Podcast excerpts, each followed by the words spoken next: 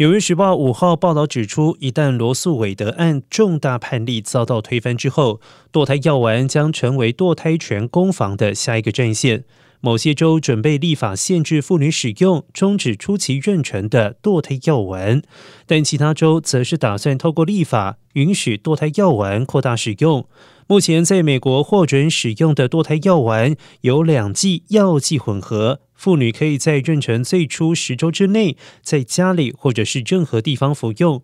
而根据统计，近年来堕胎药丸越来越普遍，如今超过所有堕胎案例的半数。联邦法律对堕胎权的保障消失之后，堕胎药丸将变得更加抢手。据了解，德州、密苏里州、犹他州。田纳西州都已经准备在罗素韦德案被推翻之后，迅速全面禁止所有形式堕胎。住在这些州的女性居民将不再可能透过电话问诊的形式向外州医师领取堕胎药丸。